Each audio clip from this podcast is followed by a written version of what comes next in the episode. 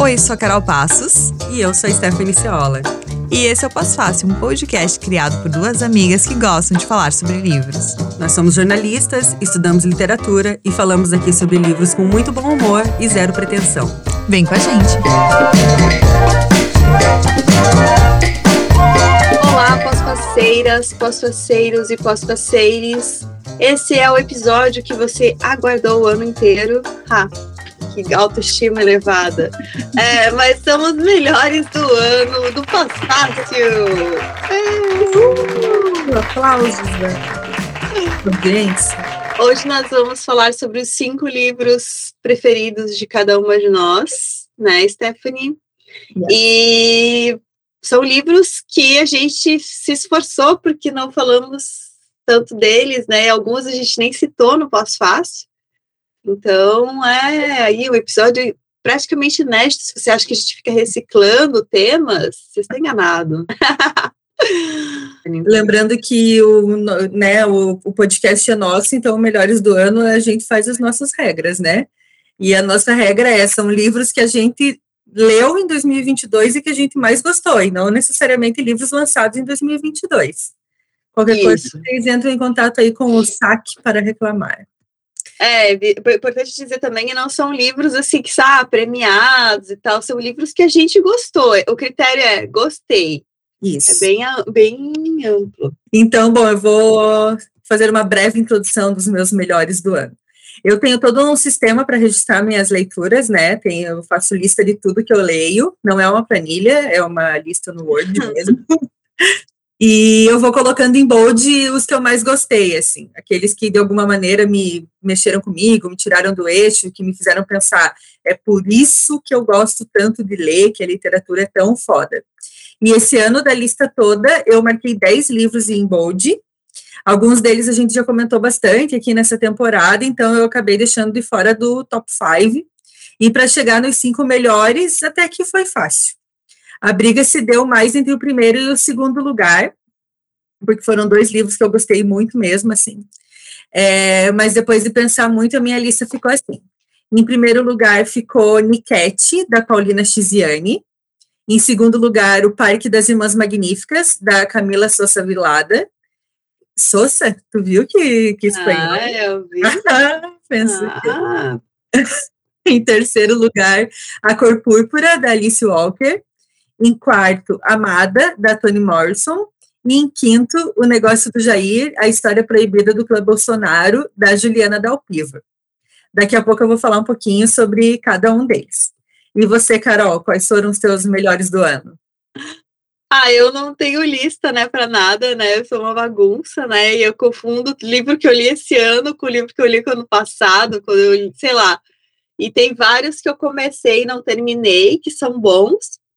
Então eu recorri ao Kindle mesmo para recuperar a memória e até peguei uns que eu fico tenho aqui no, na, no lado da minha cama uma, uma, uma série de livros para ler assim, as próximas leituras, eles ficam todos aqui do lado e aí eu vou diminuindo essa essa montanha aqui. Então eu peguei um daqui que estava aqui também para colocar entre os melhores, mas é, a minha resolução de ano novo, que eu posso fazer aí o compromisso é que eu vou começar também a organizar melhor as minhas leituras para fazer esse episódio muito melhor. Mas a minha lista, ela tem É Sempre a Hora da Nossa Morte, da Mariana Salomão Carrara, A Pediatra, da Andréia de Fuego, é, Ciranda de Pedra, da Lígia Fagundes Teles, e Com Dois Pés da Cadeira, da Carolina Dini, e, por fim, Humanos Exemplares, da Juliana Leite. Então, esses são os meus livros também que eu li. E são livros, geralmente, assim, os livros que eu gosto são livros aqueles que eu falo, puxa, eu gostaria de ter escrito essa história. Então, são esses livros que eu acho interessante, assim, que eu acho, me identifico com o estilo da escrita e tudo mais. Então, são esses. E tirando a Lígia, que infelizmente não está mais entre nós, todas as outras a gente pode convidar para a próxima temporada do Pós-Fácil, né? Todas, -huh, todas a gente pode sim, uh -huh, com certeza. Já fica aí, já fica aí o convite. É, eu vou começar falando pelos dois primeiros lugares da minha lista, que são Niquete e o Parque das Irmãs Magníficas, né? Sobre Niquete, é, foi escrito pela autora moçambicana Paulina Chiziane. Ela estreou na literatura em 84, publicando crônicas. E em 2021, ela foi a primeira mulher negra a vencer o prêmio Camões, que é o principal prêmio da, da literatura em língua portuguesa. Hoje a Paulina tem 67 anos e recentemente, acho que uma ou duas semanas atrás, ela teve no Brasil, onde foi uma das 20 pessoas a receber o troféu Raça Negra. Não tem nada a ver com o grupo de pagode, tá, pessoal?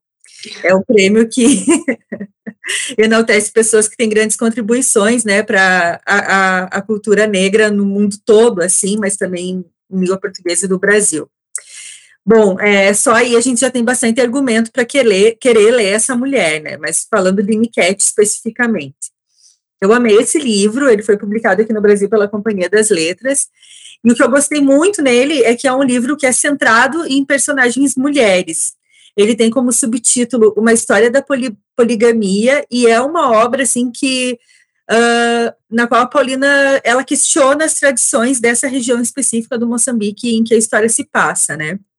A personagem principal e a narradora é a Rami, que é uma mulher incrível, assim, eu fiquei muito apaixonado por ela, e ao se propor a contar a história da poligamia, a Paulina, ela faz isso, né, ela questiona a tradição, ela fala do quanto a poligamia é aceita no, naquela região do Moçambique, mas funciona assim: quem pode ser, quem pode ter outros companheiros ali? São os homens, né? Então a poligamia é aceita só para os homens. E eles têm que ser efetivamente casados com todas as mulheres. Então não é traição, é poligamia mesmo. Então ele tem, ele é casado com uma mulher e ele pode se casar com outras. E todas elas e assim como os filhos, têm que ter os mesmos direitos, assim, né? Então, se ele vai dar uma casa para um, dá para todas elas. Se ele vai destinar X dinheiro para pagar a escola de um filho, ele tem que fazer isso para todos, assim. É, existem regras. E ao explicar isso, a Paulina, a Paulina vai desconstruindo, assim, né, essa, tradição, mostrando os problemas que existem e tal. Então, tem esse aspecto, assim, mas o que, que acontece em Niquete? A Rami começa a descobrir que o Tony, que é o marido dela, tem um monte de amante. E conforme ela vai descobrindo isso, a gente vai descobrindo junto com ela, né? Então, ela descobre uma primeiro, e aí vem todo aquele barraco, rola todo um fuzuê, e aí ela, por essa, ela descobre que ela não é a única, que tem outra, e o Tony tem um monte de mulher. E o Tony é um filho da mãe, assim. E aí é, a gente fica muito sem saber uh, quais vão ser as reações da Rami e ela nos surpreende totalmente, assim. Então, conforme ela vai descobrindo, a gente vai descobrindo com ela e as relações dela com essas mulheres vão se construindo. Então, se inicialmente ela fica muito puta com cada amante, aos poucos ela vai percebendo que aquelas outras famílias do Tony não têm os mesmos direitos que a família dela no casamento, não se estabelece a mesma relação. E aí ela faz todo um agito, uma intervenção, todo um chabu, envolve a família inteira, e ela fala assim: peraí, tu quer ser polígamo? Então você vai ser polígamo de verdade. E ela, né, bota assim, então, então tu vai seguir as regras que estão previstas. E aí ela começa todo um movimento é, inclusive envolvendo a família do Tony, para que o Tony reconheça todas aquelas famílias que ele tem fora do casamento, né? Para que ele sustente os filhos e tudo mais. E aí se cria um grande grupo de mulheres unidas que vão questionando essa tradição, ao mesmo tempo que querem fazer. E não é só o direito ao casamento e o sustento dos filhos que a Rami quer que elas tenham, né? Elas começam a se unir também, se apoiando nos cuidados com a saúde, com as casas, com os filhos, com a vida profissional. Porque todas, a maioria daquelas mulheres é dependente financeiramente do Tony também. Então, é uma relação bem abusiva, né? Tem vários problemas. Então, a, a Rami, aquelas mulheres vão se apoiando para que elas não dependam mais financeiramente daquele homem. Então, elas vão se apoiando no trabalho, a criar seus próprios negócios. E do jeito que eu estou contando, parece, sei lá, um documentário, mas não é, é super poético, assim. É, ela, ela, tudo isso vai se construindo de um jeito muito bonito, sabe? E é empoderador, né, o modo como isso acontece. Por isso que ficou em primeiro lugar no meu coração. Não contarei o final, porque é muito massa. Então, recomendo muito, assim, a Paulina. Eu sei que vai sair outro livro dela aqui no Brasil pela companhia, que vai ter o prefácio da Jaridia Arraes. Já estou ansiosa. Ai, que legal! Uhum. Nossa aí, amiga! Nossa amiga, né, Jaride, que nos chamou o quê? De Beyoncé dos podcasts, né? Então, bom, E o segundo lugar ficou com O Parque das Irmãs Magníficas. Eu já falei desse livro brevemente no episódio que a gente fez com as donas da porra toda, acho que foi lá no Dia da Mulher, faz tempo. É, esse livro é da escritora argentina Camila Souza Vilada. A Camila até está na Flip. Ontem eu vi uma foto do Chico Felice tietando ela, achei o máximo. Ai, sim. Ele é muito fã dela. E, inclusive, eu li esse livro porque foi uma recomendação. Ah, eu também tenho uma recomendação do Chico Felice na minha lista, gente. Olha, ah, o Chico. Ah, o Chico tem que vir aqui também, cara. É mais fácil. Bom, sobre a Camila, ela estudou comunicação e mora em Córdoba, na Argentina. E o, eu, o que eu achei muito interessante é que, assim, esse livro, as histórias que estão nesse livro, esse livro é um romance, ele tem muito de realismo fantástico, né, que daí eu nem preciso dizer o quanto eu amo, mas é muito interessante porque ela conta que ela escrevia aquelas histórias em um blog, quando ela estudava comunicação, assim. É, e ela ainda estava num processo de transição, né, a Camila é uma travesti. E ela ainda estava num processo de, por exemplo, ela ia para aula ainda como homem, e à noite ela se, se, se travestia, se montava e tudo mais. Então ela ainda estava nesse momento aí de se entender e tal. E ela ia postando essas histórias num blog, só que chegou um momento que ela deletou aquilo e tal. E depois de muitos anos, ela recebeu essas histórias de alguém que salvou aquilo. Nossa! muito louco, né? E a partir disso, ela pegou aquelas histórias, ela olhou, claro, ali ela estava contando histórias reais, mas ela ficcionalizou em cima e criou esse romance que é incrível, que é lindo. Também é todo centrado em mulheres, né, que são as irmãs magníficas aí do, do parque, e tem uma personagem ali que é a tia Encarna, que, meu Deus, é, é, é, como se fosse a matriarca daquele grupo, né? Uhum. Tudo gira em torno dela, da casa dela. É muito bonito, assim, como, como essas relações se, se dão. E a, a, Tia Encarna, ela traz também questões muito graves e complexas, não só ela, todas as outras travestis que estão ali envolvidas, mas alguns temas que aparecem ali na obra, né? A maternidade, como, como que se dá isso para travestis, né? Como que elas pensam a maternidade. Fala também, no caso de algumas delas, desse processo de transição, fala de violência, né? De toda uma sociedade que tem preconceito com aquelas mulheres, mas fala também muito de prazer, do prazer com o sexo, do prazer em você poder ganhar teu próprio dinheiro do jeito que você escolheu viver, assim, né? Então é, é tudo muito muito bonito, assim.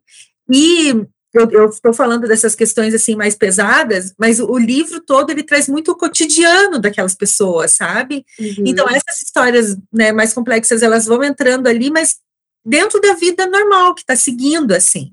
Então, eu gostei muito, assim, eu, eu lembro, às vezes, de trechos desses livros, de, de passagens, e eu fico impressionada, assim, aquilo que você falou, coisas que eu gostaria de ter escrito, assim, é, não sei se eu, eu acho que eu não, não, não né, até pelo, pelas histórias que contam, eu não contaria essas histórias, mas são coisas que eu li e que me mostram, assim, o quanto a literatura é capaz de apresentar para a gente é, mundos e vivências e histórias que a gente não teria acesso de outra maneira, né, e acho que esses dois livros são bons exemplos disso.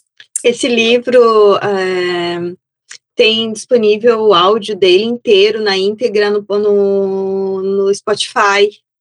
É. Dá para ouvir ele todo no Spotify. Eu, eu, eu não sei se ainda está disponível, mas eu lembro que foi, eu não lembro se foi uma data específica que eles lançaram esse audiobook, mas dá para ouvir, aí cada, para, cada capítulo é um episódio e é muito bonito, assim, também, ele lido. Ai, vamos procurar e colocar na news. Aham. Uhum. Eu ouvi já alguns, alguns é, capítulos, e daí eu só não li, ouvi tudo porque eu quero ler esse livro, mas tem lá sim. Tá, eu vou falar então sobre os meus. É, eu é, incrível, assim, que eu não tinha falado. Eu não sei porquê. Quando eu fui montar essa lista, eu falei, nossa, eu nunca falei desse livro, é Sempre a Hora da Nossa Morte, da Mariana Salomão Carrara, e da Pediatra da Andréa Del Fuego, porque foi, foram dois livros que realmente eu gostei muito esse ano. E agora, quando a gente estava quando tava falando, agora que eu percebi que eu só escolhi brasileiras na minha lista, e nem foi proposital. É, mas esse primeiro livro eu conheci através do, do Chico Felice, né, uma recomendação dele, é, e demorei para comprar esse livro, demorei. E aí, quando eu li, eu estava num momento bem tenso, acho que eu estava em Mafra, assim, e decisivo, assim, na minha vida nesse ano. E no fim eu comecei a ler esse livro e achei assim fantástico a forma como a Mariana Salomão Carrara escreve. Ele fala sobre morte, fala perda de memória, fala sobre resgate de lembrança, mas uma maneira muito poética, assim, muito bonita e às vezes até engraçada, assim. Eu gosto muito desse estilo dela, assim, que é ela traz algumas coisas assim, até um humor assim que, que é difícil de você captar assim numa primeira lida, mas eu achei muito bom esse livro. E ela escreve muito bem, a personagem principal é a Aurora, que é uma personagem toda cheia de. Primeiro, assim, que eu já achei fantástico, porque esse livro conta a história dessa, dessa mulher, né, uma idosa de 70 anos, mais ou menos, que é encontrada na rua, sem memória, procurando por uma Camila, né? Só falando, procurando uma Camila. E ela vai parar num abrigo, e a Rosa, que eu, eu não me recordo, mas acho que ela é uma assistente social, tenta resgatar, descobrir quem que ela é. Então, é, a, o livro todo é a, a Aurora contando histórias sobre a própria história. Então, ela hum. lembra de coisas da juventude, da infância, mas a gente não sabe se é verdade, porque são histórias da Aurora ali resgatadas. E, e você fica tentando saber quem que são aqueles personagens, se eles são reais e tal. E aí ela conta, por exemplo, sobre o ex-marido dela. Ela tem uma amiga de infância chamada Camila, que a gente não sabe se é a filha, se a filha existiu, se não existiu. E tem essa filha, que supostamente também é Camila, é, que morreu, né? A, a, personagem principal, a Aurora, tem certeza que ela morreu, que ela perdeu essa filha. Só que ela, a gente não sabe se isso é verdade, e ela fica tentando lembrar ela conta várias formas de como que a Camila poderia ter morrido. Então, assim, eu achei assim, a, a Mariana, ela é muito, ela é jovem, né? Ela nasceu em 86, mas ela reúne essas, essas histórias de uma forma assim. Eu, eu fiquei pensando assim, o quanto tempo que talvez ela demorou para fazer esse livro, porque para você pensar nas histórias, e não é uma coisa assim extremamente pesada, porque depois de um tempo você acaba acostumando que aquela menina vai morrer, né? Você fica pensando como é que ela vai morrer agora. Mas não é uma coisa assim também, ah, é uma curiosidade meio mórbida, mas é porque a história é muito bem contada, é muito bem construída e ela é muito criativa, assim, né, no texto dela. Então eu achei muito bom, e fora essa, essa coisa dela usar, né, a pessoa resgatando a memória, é, tentando lembrar da história passada, e você consegue é, captar várias coisas assim sobre a história da, da, da Aurora que foram tristes, alguma coisa, algumas coisas foram muito bonitas e tal, e reflexões da própria personagem principal por meio dessas memórias, né? Então, a Mariana, eu achei também interessante que ela atua também como defensora pública, e, e ela foi uma das finalistas do, do Jabuti com esse livro, e ela já tinha também sido é, é, finalista com Se Deus Me Chamar Não Vou, que acho que tu leu, né, Stephanie? Lindo, uhum, lindo. E eu já vi falar, eu não sei se é real, que são, é uma sequência, um livro do outro, né, porque a, a Se Deus Não Me Chamar Não Vou é uma criança, e é sempre a hora da nossa morte, amém, é, é uma idosa. E até o título é muito legal, porque é, é a, a Camila, a amiga dela, vem de uma família muito católica, tradicional, assim, né? E elas rezavam errado, é, o Pai Nosso, elas rezavam é sempre a hora da nossa morte, amém. e aí ficou esse, esse título que tem tudo a ver com a história da Camila, da filha e tal. Então eu achei muito legal assim esse livro e eu e, e recomendo bastante, claro, assim, né? São, eu sempre leio livros. Até uma vez a, a Julia Grillo, quando eu coloquei aquela, aquela, aquela coisa do Instagram, assim, sobre ah, livros que se definem, daí eu coloquei o livro dela. Ela falou, meu Deus, amiga, tá tudo bem? Tipo, não, eu só gosto de livro assim. tá tudo bem, eu só gosto desse tipo de livro, é só isso. Tá, e outro livro que eu gosto, que eu gostei muito, foi A Pediatra, da Andréa Del Fuego. Esse livro já foi bem falado, assim, pelas pessoas. Todo mundo que lê de literatura está falando muito desse livro, assim, pelo menos as mulheres que eu acompanho. E conta a história da Cecília, que é uma pediatra que ela não gosta de criança. Ela, ela se tornou pediatra porque o pai dela é muito bem sucedido nessa carreira, ele é, é reconhecido e ela se tornou uma neo, neo, neonatologista, que é a pessoa que acompanha a, a, os partos, né? A médica que acompanha os partos. E aí ela tem uma, uma, uma médica, uma obstetra, que é parceira dela, assim, que sempre chama ela para acompanhar esses partos e tal. E aí ela um dia ela descobre que ela te, tem um concorrente, que é um cara mais que trabalha com uma, uma viés mais assim é, humanista, tem parcerias com doulas e tal, e ela começa a perder a, a, as grávidas para esse cara, e ela quer ficar angustiada com aquilo, assim, ela vai atrás do porquê que essas mulheres estão escolhendo, e ela é bem doida, assim, ela é doida, ela é doida, a Cecília é doida, ela é uma personagem que ela faz coisas malucas, e ela vai tentar descobrir por que, que as mulheres estão preferindo esse cara e por que, que ela está perdendo essas clientes, né?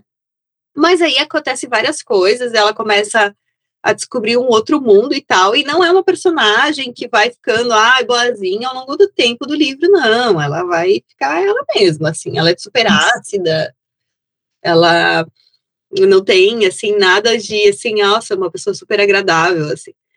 Mas ela acaba se envolvendo com o pai de um filho que ela ajudou no parto, o Bruninho, e aí, a partir daí, esse, o Bruninho é o filho, né? E a partir daí ela começa a ter sentimentos muito confusos a respeito da criança. Então, é, vira uma loucura esse livro, assim, é uma loucura. Ontem eu estava vendo uma entrevista da Andrea Del Fuego, é, eu até não sabia por que, que, por que, que ela assina esse nome, mas é porque ela escrevia contos eróticos. E aí ela, ela colocou esse, esse pseudônimo, né? Mas ela descreve bastante, né? Eu nunca tinha lido ela, eu já tinha lido acho que alguns contos dela, alguma coisa assim eu já tinha lido. É, mas ela escreveu agora Os Malaquias, que foi vencedor do prêmio Saramago, né? E ela tem 47 anos e está sempre escrevendo, então é uma autora também que me chamou bastante atenção esse ano. E recomendo esse livro, achei esse livro sensacional, assim, muito bom. Andréia Del Fuego, Please Come to Posfácio. Sim, e a Mariana também, né? A gente já falou dela várias vezes aqui. Nossa, a Mariana a gente já falou. Inclusive, tá nas autoras que a gente chamaria para uma festa, né? É, ela tá. Mas são esses dois os primeiros, assim, que eu indicaria, né? Tá bom, vou pro meu terceiro e quarto. Eu tinha a falha de caráter de nunca ter lido a Cor Púrpura da Alice Walker e nem Amada da Toni Morrison. Daí acho que eu ganhei esses livros, não sei o que, que rolou. Eu comprei em alguma promoção e aí eu li é, esse ano. A gente e... ganhou da, da Companhia das Letras. A Amada, pelo menos, eu tenho certeza. Ah, é? Uhum. Ah, então foi. E a Cor Púrpura acho que eu comprei, porque não é da companhia que eu li. E puta merda, assim.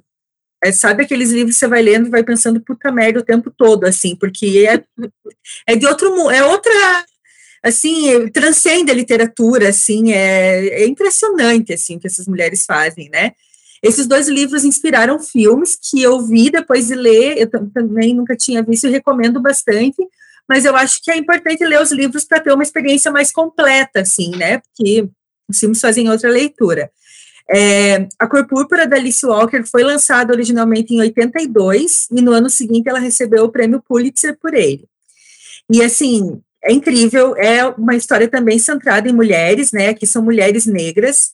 A protagonista é a Sally, e também tem um grande espaço no livro a Shug, que é uma cantora, assim, é uma mulher bem é, super empoderada, bem liberta e tal, muito diferente do padrão das mulheres da época, porque o livro também se passa num momento bem pós, logo após a abolição da escravidão nos Estados Unidos, né, então tem, tem tudo isso, né. A história, assim, gente, ela é quase uma epopeia em prosa, porque ela conta desde a infância da Sally e da irmã dela, a Annette, até o fim da vida delas. E é uma história, assim, terrivelmente linda, porque tem coisas muito tristes, que eu chorei muito lendo, e tem coisas muito bonitas que acontecem, e eu também chorei muito porque é muito bonito, assim. Então, o livro vai te pegando em muitos sentimentos, assim, né? Então, como eu falei, são pessoas que vivem aquele momento pós-abolição da escravidão nos Estados Unidos e ainda estão sofrendo muitos impactos daquilo. Então, também diferente do que aconteceu aqui no Brasil, né, que é uma abolição incompleta, lá muitas pessoas negras tiveram é, acesso à terra, né, logo depois da abolição. Então, a família da Sally, por exemplo, tinha um pedaço de terra em que elas cultivavam, né, e uma casa e tudo mais, mas eram extremamente pobres, né, então apesar de terem um pequeno espaço de terra para cultivar, foi só isso também que tiveram, né? Mais nada. Então, é, é o que coloca essas pessoas numa situação é, às margens, assim, né, da sociedade. E dentro disso, claro que são sempre as mulheres que sofrem as principais violências, né? Elas são subjugadas e submetidas à vontade dos homens, e isso aconteceu no pós-abolição também. A Célia ainda é uma criança quando ela é obrigada a se casar, e ali ela é separada da irmã. Então, ela, ela casa com outro homem negro, que é tipo um fazendeiro vizinho, assim, e a irmã dela vai para a cidade e elas se perdem uma da outra o que já é muito triste, né?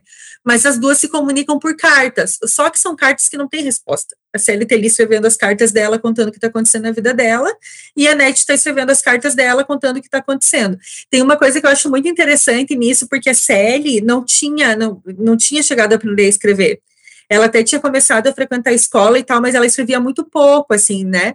E ela vai aprendendo depois com a Shug e tal. Mas a NET é, é mais velha, se eu não me engano, é, e a NET já sabia escrever. Então, como as cartas são transcritas ali, é, você percebe a diferença do modo das duas escrever, o quanto as cartas da série trazem muito de oralidade, assim, é muito bonito. Eu até coloquei aqui o nome das pessoas que fizeram a tradução desse livro, porque eu fiquei imaginando o trampo que é traduzir um livro desses, né?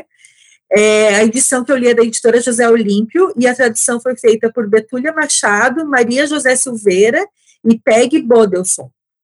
Então, assim, tem a narrativa mais tradicional e tem essas cartas que intercalam a, a narrativa, né? Então, imagino a trabalheira que foi, e a tradução é linda, assim.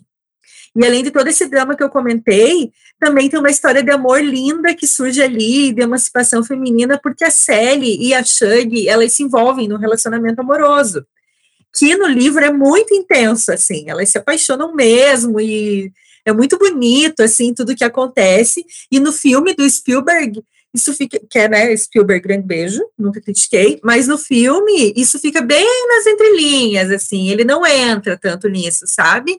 É, né, enfim, homem, não, mentira, é... É, Hollywood, Hollywood. Hollywood, é, né, assim, mas é, achei muito legal, assim, também, né, porque, pô, já é uma história tipo, toda muito difícil e ainda tem um relacionamento homoafetivo ali, né? Que é o ponto bonito da história, esse relacionamento. Uma história cheia de tragédia, esse relacionamento surge ali como um alívio, sabe? Todas as vezes que as duas se encontram, a gente se sente aliviado, porque você sabe que a Sally vai encontrar na Shug é, um amparo, assim, né? E como a Shug era uma mulher muito livre, muito assim, muito à frente do tempo dela, ela também vai dando esses, empurri esses empurrões na, na Sally para ela ir se livrando daquilo, né? Daquele relacionamento horrível, né? E tudo mais. Então, a Sally encontra uma profissão, por exemplo, e ela vai conseguindo ter a própria grana, enfim, tu, tudo isso que a gente ouve hoje do quanto a emancipação da mulher, né, a independência financeira é importante para se romper um ciclo de, de violência, por exemplo, Alice Walker está tratando disso aí no momento pós-abolição da escravidão, então é muito, assim, outra, outra parada, né? E assim, a Sally reconstrói a vida dela e tal, e uh, essas duas irmãs conseguem ir se encontrando aos poucos. Eu não vou contar o final também, né? Uhum. Mas também é um final meio ambíguo, que dá para a gente pensar: será que é isso aqui que está aqui, ou será que é outra coisa? Então, super recomendo. Assim, é lindo, é muito bonito, é forte, é tudo. Assim. E vou para a Amada, da Toni Morrison, outro rolê, que pode ter algumas semelhanças, né? Que tanto a Toni quanto a Alice, eu falo assim, que são minhas amigas, uhum. elas elas, as duas histórias tratam desse período pós-abolição da escravidão, em que as mulheres estão é, procurando seus lugares no mercado de trabalho, por exemplo, né, ainda estão vivendo muitas consequências né, desse, dessa violação de direitos e tal. Mas o Amada é outro rolê, porque assim, o Amada foi lançado em 83, um ano depois do, da Cor Púrpura. A Toni foi a primeira escritora negra a receber o Nobel de Literatura em 93. E Amada é a obra mais conhecida dela, assim. É um romance que é, baseado numa história real muito trágica. Ele é ambientado em 1873, na época em que os Estados Unidos começavam a lidar com as feridas da, dessa escravidão recém-abolida, mas ainda persistente em alguns aspectos. Logo no prefácio do livro, ela conta qual é essa história real que ela se baseou, tá? Então, não, assim, não é um, exatamente um spoiler. Eu confesso que eu não vou contar aqui, porque talvez eu comece a chorar se eu for contar essa história, porque é terrível mesmo, assim, é terrível. E aí, o que, que ela faz? Ela cria meio que uma fantasia em cima daquilo, e em diversos momentos é um livro assim que flerta com o horror, com o terror, com o suspense, com o fantástico. Então tem todos esses elementos assim. Acredito que foi um jeito que ela encontrou de poder contar essa história de um jeito menos doloroso. E, e tem aquela coisa, né, de que a, a ficção nunca vai conseguir ser tão cruel quanto é a realidade, assim, né? Então a realidade dessa história é muito cruel. A protagonista é Seth. Ela, eu vou resumir ela como sendo uma mãe porque essa, esse papel da mãe é muito central na história, né? Ela é uma mulher negra que faz o improvável para que seus filhos não tenham que ser submetidos à escravização e aos maus tratos que ela sofreu. Assim, eu passei muito medo lendo esse livro por causa desses elementos de fantástico e de terror, medo mesmo, de ter noite assim, tipo, é melhor eu parar de ler aqui, porque senão eu não vou conseguir dormir. Mas é uma história, assim, e tem aquele negócio do terror psicológico, que a gente fala muito hoje quando a gente vê filme, esse livro talvez traz isso, porque eu acho que o ponto central dele ali, e, e, o mais assustador e o pior de tudo, é a culpa que essa mãe carrega. E eu acho que é essa culpa que cria todo, todo toda a treta que acontece ali, né? É um livro muito comovente, a escrita da Tony é linda, ela é muito poética e a gente precisa meio que ir tateando assim as palavras para entender o que está acontecendo. Não é nada muito escancarado assim, você precisa ir pacientemente trilhando aquele caminho que o livro te leva, né? Essa edição que eu li é da Companhia das Letras e tem tradução do José Rubens Siqueira também né, enalteço muito esse trabalho de tradução, porque também é um livro que traz traços da oralidade, né? Então, eu sempre fico pensando o quanto deve ser muito difícil para o tradutor abordar isso. E desde que a gente fez o episódio com o Carlão sobre é, tradução de livros, toda vez que eu vou citar algum livro que é de língua estrangeira, eu tenho vontade de citar o nome de quem traduziu, porque a gente fica pensando na dificuldade que foi, né? Esse filme também tem o livro, o esse livro também tem um filme que foi traduzido como Bem Amada aqui no Brasil. E tem, assim, ó, duas atuações brilhantes que são da Oprah. A Oprah faz a sete. E a. Agora dizer o nome dela. Tandy Newton faz a Amada. E assim, é, eu até fui procurar se ela não foi, é, não concorreu ao Oscar, não foi indicada, não foi. Não. Uma puta merda. É uma atuação assim que você fica muito de cara, é lindo, vale muito ver o, o filme também. E é isso aí. É, quando estava falando do é, da cor púrpura, me lembrei do livro do, do Itamar Vieira Júnior também, né? Da questão uhum. das duas irmãs também, uma também é letrada e a outra não, né? Verdade, nossa, do Torturado. É, o Torturado, é. Foi, foi, tu tava contando assim, eu tava tipo, será que ele, ele fez essa referência assim também? Porque é, tem muito a ver a história também, né? Assim, tipo... Nossa, tem tudo a ver, porque também, né, uma, uma continua naquele ambiente rural e é vítima de violência, a outra vai para um ambiente mais urbano e né, acaba tendo acesso a outras coisas. Acho que ele, tem. que ele deu uma brasileirada assim, com a nossa cultura, sabe? Mas acho que a, a questão das duas irmãs ali ficou muito, muito interessante, assim. Verdade. Tá, eu vou falar dos, dos meus do terceiro e quarto, né? O meu terceiro é Ciranda de Pedra da Alice Fagundes um livro antigo, antiguíssimo também, né? E com dois pés da cadeira da Carolina Dickman. É, Dickman. Carolina Dickman, tá escrevendo? Vou falar de novo, porque isso aqui vai ficar ridículo. Tá, Ciranda de Pedra da Lígia Fagundes Teles e com dois pés da cadeira da Carolina Dini. O Ciranda de Pedra, ele é um livro que eu li quando eu era adolescente, assim, né? Todo mundo acho que na adolescência é, teve contato com a Lígia, acho que a Lígia é uma, uma, das autoras que a gente mais primeiro tem contato né, na literatura. Mas eu resolvi reler depois da morte da Lígia, depois de ouvir alguns, ler alguns textos e ler alguns, ouvir alguns podcasts sobre a obra dela, porque tinha certeza que tinha coisas ali que eu não tinha, né, quando, que eu lá nos meus 15 anos não tinha entendido na época, e peguei esse livro. O primeiro livro da Lígia que eu li foi As Horas Nuas. E esse livro, ele marcou tanto a minha adolescência que eu lembro até hoje, assim, do que, que é história, eu lembro até hoje. Mas o Ciranda de Pedra eu não lembrava direito, embora tenha sido novela, né? É um dos livros mais conhecidos. Mas eu resolvi reler, eu, tinha, eu já tinha esse livro também, e também eu li um de contos dela, os melhores contos, que tinha caído também no vestibular. Então eu reli também, eu tenho esse livro também.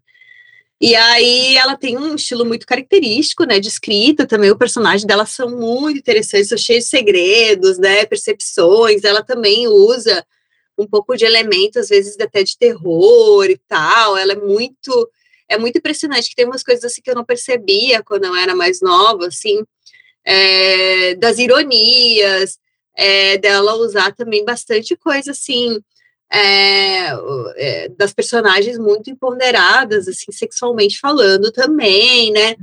Então, assim, ela ela é muito vanguardista para a época que ela escreveu esse livro. Ela, o Cirana é um livro de 1954.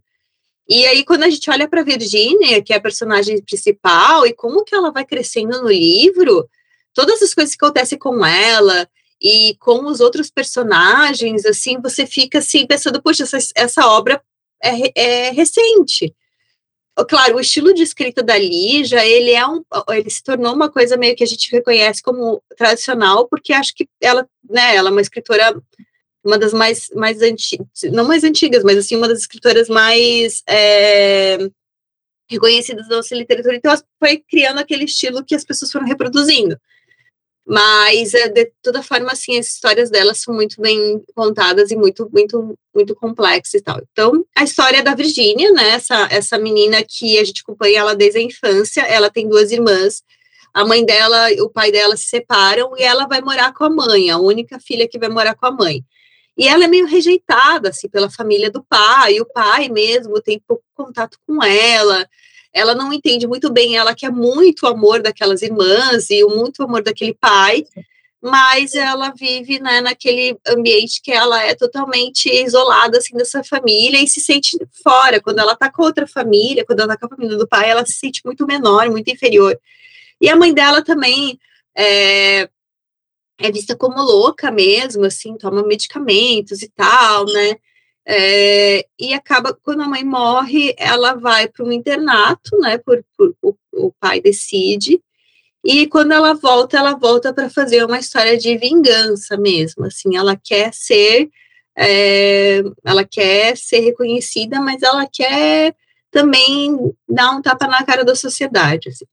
E ela consegue, assim, porque ela volta super culta, ela volta lindíssima e tal e quando ela chega assim, ela choca, né, as irmãs, as irmãs ficam todas impressionadas com ela, e tem essas coisas do, do, da casa do pai dela, que tem essa ciranda de anões, que é uma fonte, né, são uns anõezinhos de pedra, assim, que ela coloca como se fossem os personagens da infância dela, assim, e aí aquilo é representativo no livro, por isso que é ciranda de pedra, que ela quer estar tá dentro daquela roda ali, né, a constelação familiar da Lígia. É, isso aí. Mas ela é muito engraçada, assim, porque ela, a, a Virginia, ela acaba percebendo assim, ai, gente, eu queria estar tanto nesse grupo aí, são todos os idiotas, assim, sabe? Tipo, os uhum. personagens vão se desconstruindo, assim. Então, é bem interessante e também bem vanguardista também, tem bastante coisas, assim, que acho que para a época deve ter sido bem, assim, uma mulher escrevendo deve ter chocado, assim, né? E outro livro que eu incluí aqui é um livro de poesias uma escritora mineira, né, a Carolina Dini. Esse, eu conheci a Carolina porque o prefácio e a editoração do livro são da Nina Rocha, que também é minha amiga e também é escritora. E, e o Com Dois Pés na Cadeira, na cadeira a, a Carolina, ela é, ela é cozinheira, ela é advogada e ela tem um projeto chamado Cebola na Manteiga, que eu já seguia também que ela faz, faz receitas, mas ela também trabalha com consultoria de gastronomia. Ela, o projeto é meio ensinado para as pessoas gostarem de cozinhar, gostarem dessa coisa de fazer seu próprio alimento e tal. E a Carolina, ela escreveu esse livro, ela já escrevia poesias, e aí a, a, uma entrevista que eu li dela foi que a Nina mesma falou, não, tu tem que publicar isso aqui. Os livros foi que ela escrevia, ela escrevia quando ela estava é, cozinhando e tal, é, e aí tem vários, eles, elas montaram como se fosse um, banquete, assim, o livro. Então, a estrutura do livro é como, ah, preparando, né, o cardápio, daí preparando as coisas e tal. Mas ele não fala só de comida, assim, ele fala também de, dos desejos da Carolina, ele fala sobre prazeres, ele fala sobre várias coisas, mas eu achei muito bonito, porque é o primeiro livro dela é, de, de poemas, ela só tinha escrito até então sobre alimentação, E tem umas ilustrações muito bonitas da Bella Higg também. E é um livro que, por ser uma escritora nova, assim, eu achei que tem uma poesia muito interessante, assim, e, enfim, é muito bonita, assim, a forma que ela também escreve. E tem também, vem quando que a gente compra pelo Catarse, né? Daí vem, assim, os postais dentro, com as ilustrações da Bela. E, e tem, então é muito bonito, assim, esse livro. Eu gostei bastante dele, eu li recentemente, já tinha comprado ele, veio faz tempo, mas eu, eu resolvi ler agora há pouco tempo e pensei, ah, vou colocar ele na minha lista, porque é uma escritora nova e também é de poemas também, né, que a gente quase não fala, a gente fala aqui no Pós-Fácil, mas raramente, né, então eu indico esse livro também. Muito bom. E eu vou fechar falando de uma não ficção, né, que é um livro-reportagem da, da Juliana Dalpiva, que é o negócio do Jair, a história proibida do clã Bolsonaro, tá por último lugar, mas não menos importante. Primeiramente, Juliana, grande beijo. Se você quiser ser minha amiga, as minhas vagas estão todas preenchidas, mas eu elimino alguém para você caber, tranquilo, tá? Então, só aqui a gente conversar. A Juliana, ela é jornalista, hoje ela está no UOL, ela é formada aqui pela UFSC, né, pela Federal de Santa Catarina. Ela é catarinense, mas assim como nós, é, catarinense não praticante, né, no, no caso, e eu acredito que seja um dos nomes mais importantes do jornalismo atual. Aliás, eu quero aproveitar esse momento para enaltecer aqui todas as mulheres jornalistas brasileiras que com certeza fizeram o trabalho mais corajoso e de maior qualidade durante a cobertura das eleições de 2022 no Brasil e enfrentaram de maneira muito forte, muito corajosa esses terríveis últimos quatro anos. E para começar, quero né, mandar aquele grande beijo para nossa amiga Dagmar Spaltz, daqui, né? Maravilhosa. né?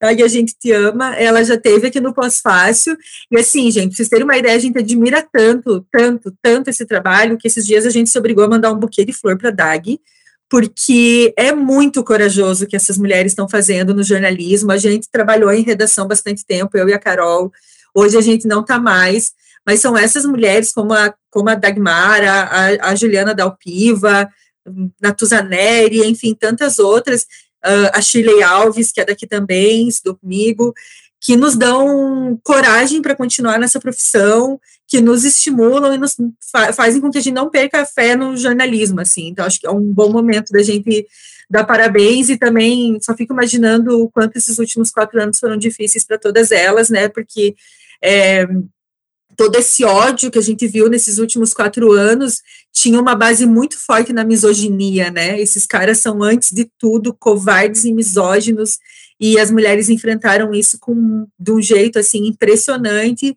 que eu nunca vi nenhum homem jornalista fazer. Então, tá aí, né, o registro. Agora, sobre o livro da Juliana. Esse livro é uma peça nesse grande trabalho de jornalismo investigativo que ela tem feito nos últimos anos sobre o enriquecimento da família Bolsonaro, desde a ligação com a milícia no Rio de Janeiro até a compra de dezenas de imóveis com dinheiro vivo. Esse trabalho envolveu uma série de reportagens que foram publicadas no UOL, duas temporadas do podcast UOL Investiga, é, que está disponível né, nas plataformas. Se vocês não ouviram ainda, escutem. E agora o livro O Negócio do Jair. O livro é resultado de mais de três anos de trabalho da Juliana e é descrito como a mais completa investigação sobre as origens do patrimônio político e financeiro do Jair Bolsonaro e da família dele. Ele foi publicado agora em 2022 pela Zahar e ele precisa ser lido por quem se interessa por jornalismo e por política, principalmente, assim. Então, teve uma coisa muito interessante que aconteceu, que como eu já tinha ouvido os episódios do podcast, depois eu li o livro, eu ia lendo o livro com a voz da Juliana, assim, tipo, ela me contando aquelas histórias. E eu sempre leio livro reportagens, eu gosto muito. Ai, desculpa. Mas esse eu fiquei comovida, assim, pela qualidade técnica e pelo rigor, tec, e pelo rigor, né, pela qualidade do texto, mas também pela coragem da Juliana, assim, de publicar esse livro em 2022, antes das eleições, é impressionante, recomendo muito.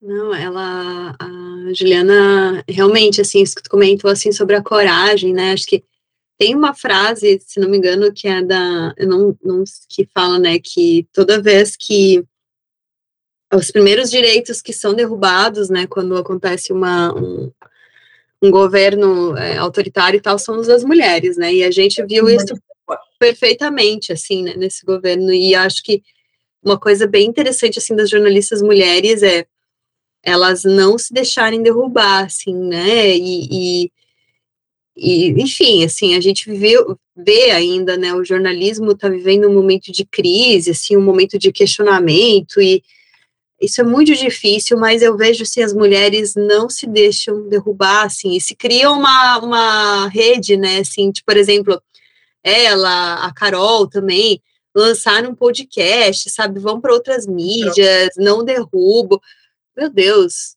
é, assim, é, são incríveis, assim.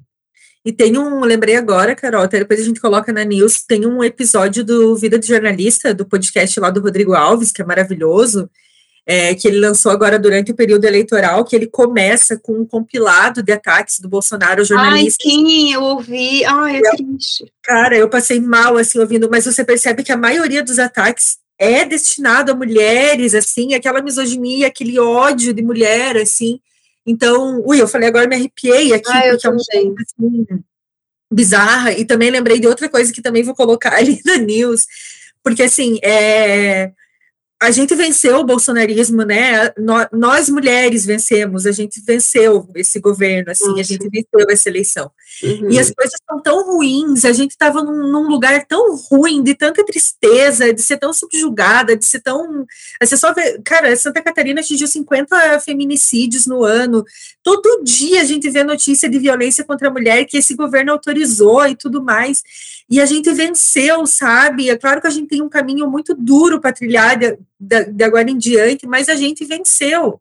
É, o bolsonarismo não acabou, o patriarcado não acabou, a misoginia não acabou, mas foi uma demonstração de força.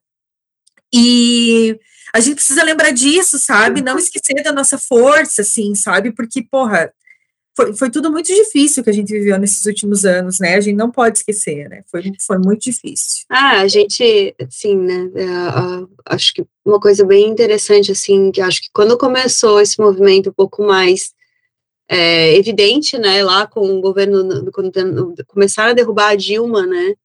Hum. Lá em 2013, com aqueles movimentos e tal e foi só se agravando. E claro aqui em Santa Catarina a gente ainda tem vários desafios. A gente ainda tem uma assembleia bastante um governo que também nós vamos ver aí como é que vai ser os próximos anos. Mas é, realmente assim a gente vem é, sobrevivendo e lutando. E a gente já esqueceu como que se comemora também né? Assim como se comemora as nossas vitórias assim né? É, e enfim, acho que muita coisa vai rolar ainda, a gente vai ver ainda o quanto esses, esses quatro anos são capazes de desmontar projetos inteiros, isso é uma coisa que me preocupa bastante, mas também a gente tem que crer que as coisas vão se levantar e, e enfim, né? Ah, a gente tenta ser otimista, né? Também linkar o ângulo de grilo, né, do resultado ah. das eleições, que tem aquele depoimento da Flávia Oliveira. Olha, eu chorei as quatro gente. vezes tanto episódio e ela falando sobre o que foram esses últimos quatro anos para uma mulher jornalista e para as mulheres negras, e por que que a gente tem que celebrar que acabou, sabe? Acabou, gente.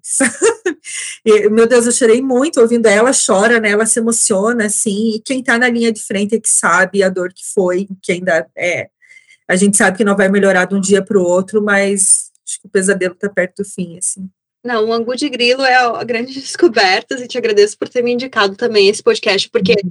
ela faz uma análise também da transição também, e isso é importante dizer, que embora, né, a gente, a gente, a, a gente continua atento, eu acho, sabe, porque você não tem como também achar que só porque também um governo de progressista de esquerda ganhou, vai estar tá tudo bem, a gente tem que acompanhar e tal, e eu acho muito excelente também o episódio depois também, Uhum. Ela faz uma análise e ela fala um pouco também da, da visão da esquerda, que quando a gente também critica e ah, parece que está torcendo contra, mas não é isso, é a política. Tá na política é ser crítico. Tá é. na política é ser crítico, a gente não abaixa a cabeça na política. E esse episódio de agora, o último delas, que tem a Jurema Werneck, tu já ouviu? Já, já ouvi. Uhum. Maravilhosa também. Eu amo a Jurema Werneck e eu amo ela falando da importância da raiva, sabe? Sim. A gente tem que ter raiva, a gente tem que se indignar e o quanto a raiva nos humaniza nesse momento. A gente não está falando do ódio, do discurso de ódio, a gente está falando de indignação, assim, né? E a gente, cara, o Lula assumiu, eu continuo com raiva. Sim. sabe? A gente perdeu muito direito e tudo mais. Então, meu, vamos, vai ser um, uma newsletter só com links do Angu de Grilo, porque elas são maravilhosas. Ah, eu gosto. E eu gosto também que ela faz uma crítica também à imprensa e ela é muito respeitosa na forma que ela fala, eu acho, sabe? Que a Flávia, eu acho muito engraçado que a Bela fala que a Flávia tem uma reputação a zelar, né? Que ela dá uma. Sim, a Jurema falando, teus colegas lá na Globo News. Uhum. Mas eu achei maravilhoso que elas não cortaram, assim, sabe? Uhum. Digo, sabe, assim, por exemplo, essas é, talvez se fosse um, um, podcast feito por homens, talvez seria, sabe, cortado, assim, mas não, vamos jogar ali. Eu acho sensacional. Assim, Estão tudo melindrado. Maravilhoso. Mas tá, eu vou falar sobre o quinto livro, que é um livro que eu estou lendo ainda, embora eu tenha começado a ler ele há muito tempo, é, mas eu estou lendo ele aos poucos. Aí ontem eu fui ler, fui procurar umas coisas mais, e daí vi que o Chico Buarque, tipo, devorou esse livro. Eu falei, gente, Chico. Ah, é? Assim, ó, eu tô lendo aos poucos, Chico, assim, ó, eu não sou que nem você. Mas é o Humanos Exemplares, da Juliana Leite. Ah, esse livro também a gente recebeu pela Companhia das Letras, e eu comecei a ler ele quando eu tava em Mafra, ainda passando um tempo lá. E antes eu já tinha começado a ler esse livro, mas eu não sei por que, que eu não prestei tanta atenção, e daí retomei e achei, meu Deus, que livro lindo, que história linda, assim. É, também é um livro sobre envelhecer, sobre lembrança, também fala de morte, enfim, esse, esse combo aí que eu gosto, né? e aí, eu, escrevi, aqui agora que eu escrevi, não sei, estou lendo aos porquinhos, eu escrevi aqui. Ah! porquinhos. Mas enfim, a história é da Natália, ela é uma mulher idosa também. É, eu não, não, lembro exatamente quantos anos ela tem, mas ela é muito, muito, muito velha. E ela mora sozinha. E ela tem uma única filha que mora no exterior, né?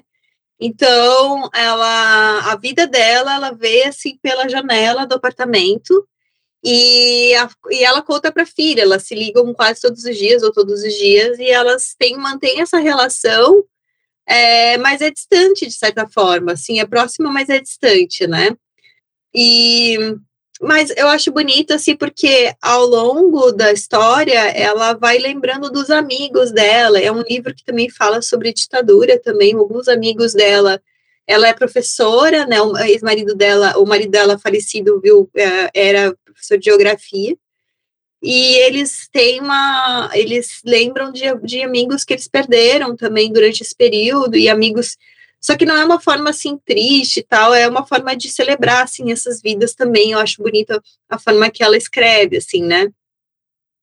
E a Natália, ela o Vicente, o próprio marido dela, foi perseguido pela ditadura porque ele tinha uma, didática de fazer os alunos refazerem o mapa mundi. Então, ele pegava assim, ah, inventem, né, países, inventem coisas, inventem o que, que seria necessário, né, e aí as, as, as, a maioria dos alunos colocavam só a população, assim, né, não pensavam na vegetação, não pensavam é, na estrutura urbana, não pensavam em várias coisas. E aí ele fala, não, é, vocês têm que colocar exemplos, é, uma, exemplos de humanos. E ela pegou e se transformou humanos exemplares para essa história. Eu imagino, tá? Porque eu não terminei de ler o livro. Mas eu já captei essa, essa ideia, eu acho. Mas, enfim, é muito bonito esse livro, eu recomendo bastante, assim, eu ainda tô lendo ele. É, e a Juliana também é uma escritora jovem, aquelas, né? Só porque eu nasci em 82, ela nasceu em 83. Aquela que mas ela é uma escritora nova também, mas ela já tem também, já foi finalista do Jabuti também, com Entre as Mãos. E é uma escritora que eu não, não conhecia, pelo menos, né? Mas ela já foi lida pelo Chico Buarque. Então, então se o Chico, né, recomendou quem, so, quem somos nós, né? E, e, também a literatura dela, o texto dela é muito bonito também. Ela tem uma parte, umas partes assim que eu acho muito poéticas. Eu ontem até selecionei um trecho aqui que eu achei para dar um exemplo de como que ela transforma coisas simples em coisas muito bonitas. Ó, quando o Vicente morre, isso não é spoiler, tá, gente? Todo mundo sabe que ela viu. Ela escreveu assim, ó, ela, é, porque ela ficou acompanhando, né, a, o, o Vicente é, ali nos últimos dias, o Vicente vai virando um idoso e tal, que exigia muitos cuidados e tal. E aí ela, ele não queria morrer dormindo, se não me engano, uma coisa assim, ele queria ou não morrer sozinho, agora não, não me lembro mais, mas é, quando ele, quando ela, ela escreve sobre isso, ela escreve assim, ó, morrer de noite fazia a morte tornar, tomar outro, outro aspecto, dramático e desnecessário, e por isso Vicente preferia poder morrer entre duas e quatro da tarde, quando havia a melhor luz de sol naquele quarto. Daí ele ficava perguntando: ainda estou vivo? Me diga, Natália, ainda estou vivo? Tipo, ele perguntava para ela se, ele tinha morrido ou não. E ele tinha isso, ele queria dormir, morrer entre dois e quatro. Então, eu acho bonito, assim, que ela pega esses detalhes que poderiam ser triviais e ela transforma num texto, ela faz uma reflexão, assim. Então, é um texto bonito, assim, eu recomendo bastante. Eu vou ler esse livro, eu tô com ele aqui me esperando também, ele parece muito bom mesmo. Uhum. E sabe o que é interessante? Assim, porque eu geralmente pego os livros e eu não leio sobre o que que é, né, assim, raramente, assim. Uhum. E eu não sabia que ela ia fazer esse resgate de ditadura. E quando ela começa a falar, assim, eu pensei, nossa, ela tá falando da ditadura, assim. Uhum. Porque, né, enfim, da repressão e tal. Então eu achei bem bonito, assim, a forma como ela trata. Muito bom. Fechamos nossos melhores do ano? Fechamos, fechamos. Ah, a Carol não roubou, ela falou cinco mesmo. Viu? Não, esse ano foi difícil, assim, não foi fácil. é porque a gente leu muita coisa esse ano nos nossos episódios com os autores, então não tinha muita coisa que eu não tinha falado ainda. Até o Cinema de Pedra a gente falou no episódio das novelas, eu lembrei. Verdade, verdade. Mas eu não tinha, acho que, li, relido ainda naquela época muito massa. E bom, esse é o penúltimo episódio do Pós-Fácil esse ano e nessa temporada, né? Está, está chegando ao fim. Foi uma temporada toda com a participação de escritoras e escritores que a gente admira. No ano que vem a gente continua nessa missão é, de conversar com, com escritoras que a gente admira, escritoras. Então vem muito aí. E esse ano ainda vai ter um episódio, gente, que a gente vai dar dicas de livros para ler nas férias. E as dicas não são nossas, são as dicas que os escritores que, e as escritoras que participaram dessa temporada do Postácio deram no decorrer dos, dos episódios. Então a gente vai relembrar isso para vocês terem aí, né, várias é, indicações de leitura de altíssimo nível. Então vem aí no dia 16 o último episódio. E agora eu vou dar os recados paroquiais. Se você ainda não faz parte do nosso time de leitores, é só entrar no apoia.se barra podcast a partir de 10 reais por mês, você participa de sorteios de livros exclusivos para quem apoia financeiramente o Pós-Fácil. E também quero lembrar vocês de assinarem a nossa newsletter, lá vão estar os livros e os links que citamos aqui, além de conteúdos extras. E se vocês gostaram desse episódio, vocês também podem nos apoiar de diferentes formas, não só financeiramente, né?